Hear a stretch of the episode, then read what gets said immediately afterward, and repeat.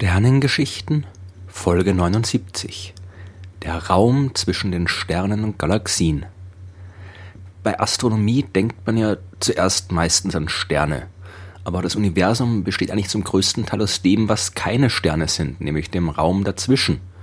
Die Sterne sind zwar schön und wichtig für uns und natürlich auch sehr interessant, aber verglichen mit dem ganzen Raum dazwischen kann man sie eigentlich vernachlässigen.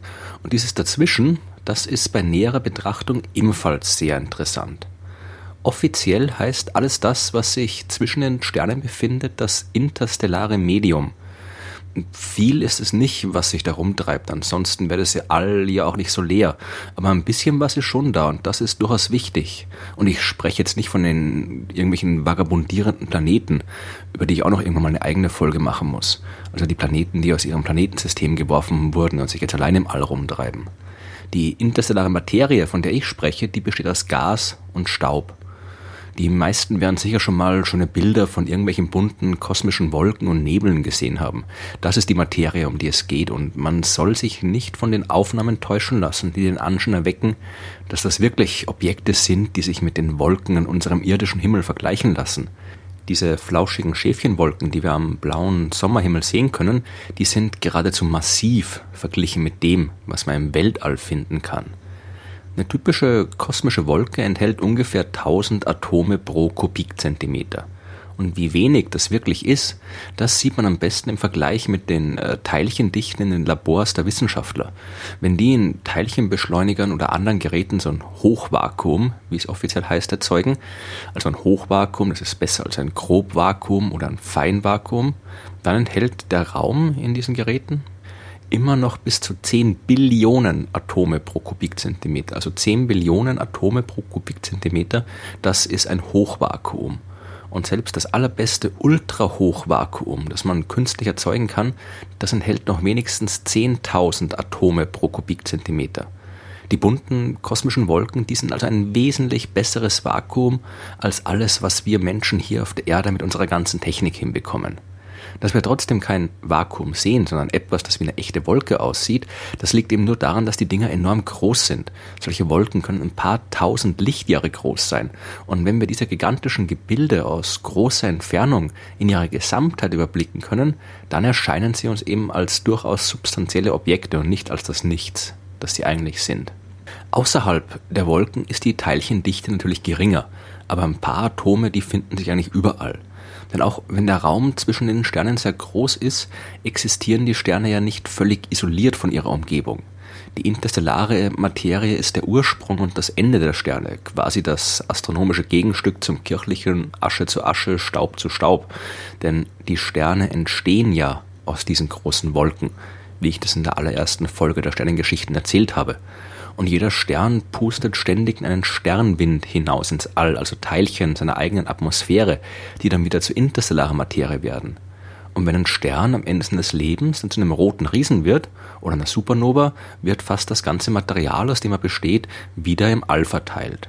Die interstellare Materie, die besteht daher aus einem Mix von ursprünglicher Materie und Atomen, die schon mal Teil eines Sterns waren. Knapp 70 Prozent davon sind Wasserstoff, ungefähr 28 Prozent sind äh, Heliumatome. Die sind beide direkt beim Urknall entstanden und waren von Anfang an da. Der kleine Rest, das sind schwerere Elemente, die erst im Inneren der allerersten Sterne erzeugt wurden und dann wieder im All verteilt worden sind. Neben den großen Wolken gibt es auch noch das sogenannte koronale Gas. Mit der Corona der Sonne, also ihrer äußersten atmosphärischen Schicht, hat das aber nichts zu tun. Man bezeichnet mit koronalem Gas das Gas aus der galaktischen Corona, also den äußersten Bereich einer Galaxie. Und dieses koronale Gas ist enorm dünn. Da findet man im Durchschnitt viel weniger als ein Atom pro Kubikzentimeter. Die Atome in diesem Gas sind auch stark ionisiert, haben also Elektronen aus ihrer Hülle verloren die harte Strahlung von Supernova-Explosionen, UV-Strahlung, Röntgenstrahlung und so weiter und auch äh, Strahlung von aktiven galaktischen Kernen, die hat das Gas ionisiert und seine Temperatur stark erhöht. Das koronale Gas ist über eine Million Grad heiß. Aber auch das ist natürlich nur ein relativer Begriff. Es ist jetzt nicht so, dass der Weltraum an sich heiß wäre. Da ist ja nichts, äh, das heiß sein kann. Nur eben ab und zu mal ein einzelnes Atom. Temperatur ist hier eher ein Maßstab für die Geschwindigkeit, mit der sich die Teilchen bewegen. Je schneller, desto heißer. Das Gas in den kosmischen Wolken, das ist ziemlich kalt, nur 10 bis 20 Grad wärmer als der absolute Nullpunkt. Dort tut sich nicht viel und die Struktur der Wolken, die ändert sich nur langsam. Das heiße koronale Gas dagegen, das bewegt sich in großen Strömen aus der Ebene der Galaxie hinaus, bis es langsam wieder abkühlt und zurück in Richtung Zentrum der Galaxie fällt. Und apropos Galaxie, wenn es schon zwischen den Sternen vergleichsweise viel Zeug gibt, dann wird sicherlich auch niemanden wundern, wenn man auch zwischen den Galaxien noch Materie findet. Die nennt man dann originellerweise die intergalaktische Materie. Und dabei handelt es sich im Wesentlichen um Wasserstoff. Äh, Wasserstoff, äh, der keinerlei Bindung an eine Galaxie hat, sondern sich einfach so ganz allein im Raum dazwischen befindet. Und auch dieses Gas ist fast vollständig ionisiert. Und die Geschichte seiner Entdeckung hat mit dem Lyman-Alpha-Wald zu tun.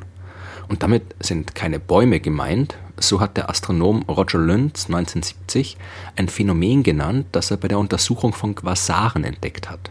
Über diese Objekte habe ich ja schon in Folge 52 der Sternengeschichten gesprochen.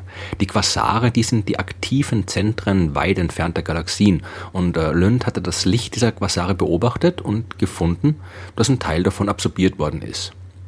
Das ist erstmal nicht außergewöhnlich. Jedes Mal, wenn Licht durch ein Gas hindurchstrahlt, wird ein Teil davon absorbiert. Und diesen fehlenden Teil nennt man die Absorptionslinien oder die Spektrallinien. Bei ganz bestimmten Wellenlängen fehlt ein großer Teil des Lichts und die Wellenlängen, wo das passiert, die werden von den Atomen bestimmt, die für die Absorption verantwortlich sind. Jedes Atom erzeugt seine eigenen ganz charakteristischen Spektrallinien und Roger Lund fand im Licht der Quasare Unmengen Linien, die von Wasserstoffatomen stammten.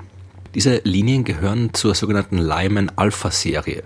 So bezeichnet man Linien, die entstehen, wenn das Elektron, das einen Wasserstoffatomkern umkreist, durch Licht mit der passenden Wellenlänge von seinem Grundzustand auf den nächst höheren energetischen Zustand angeregt wird. Dabei entsteht eine Spektrallinie und die findet man normalerweise bei einer ganz bestimmten Wellenlänge. Aber Lind fand viele verschiedene Kopien dieser Linie bei vielen verschiedenen Wellenlängen. Die Spektrallinien können verschoben werden, das wusste man schon. Die können verschoben werden, wenn sich die Objekte, die sie erzeugen, in Bezug auf uns bewegen. So wie sich der Ton von einer Polizeisirene an einem Polizeiauto ändert, je nachdem, ob das Auto auf uns zukommt oder sich entfernt, genau so verschiebt sich auch die Position einer Spektrallinie, wenn sich die Quelle bewegt. Und im Weltall, da bewegt sich alles und ganz besonders die fernen Galaxien und alles dazwischen, denn das Weltall dehnt sich bekanntermaßen ja aus, was bedeutet, dass sich alles von allem entfernt und zwar umso schneller, je weiter es weg ist. Roger Lund ging also davon aus, dass sich zwischen den fernen Quasaren und der Erde im Raum zwischen den Galaxien jede Menge Wolken aus Wasserstoff befinden müssen. Das Licht durchquert diese Wasserstoffwolken auf seinem Weg zu uns der Reihe nach und jedes Mal entsteht eine Lyman-Alpha-Linie und zwar jedes Mal bei einer anderen Wellenlänge, weil sich die entsprechenden Wolken intergalaktischer Materie mit unterschiedlicher Geschwindigkeit von uns wegbewegen, je nachdem, wie weit sie entfernt sind. Das Universum ist also nicht so leer, wie es uns erscheinen mag. Zwischen den Sternen und selbst zwischen den Galaxien ist jede Menge los. Die paar Atome, die sie dort rumtreiben mögen, die sind äh, vielleicht auf den ersten Blick nicht so interessant wie die Sterne und die Planeten, aber die sind trotzdem enorm wichtig. Die interstellare Materie, die zeigt uns, wie die Sterne in der Galaxie miteinander in Verbindung stehen und wie sich eine Galaxie im Laufe der Jahrmilliarden langsam verändert. Und das Material zwischen den Galaxien, das erlaubt uns, über die ganz großen Prozesse und Zeitskalen nachzudenken. Denn wir blicken ja mit der Entfernung immer auch in der Zeit zurück und je mehr wir über die intergalaktische Materie lernen, desto besser verstehen wir auch, wie sich das Universum insgesamt verändert hat. Selbst das Nichts im scheinbar leeren Raum ist also spannend wenn man nur auf die richtige Art und Weise darüber nachdenkt.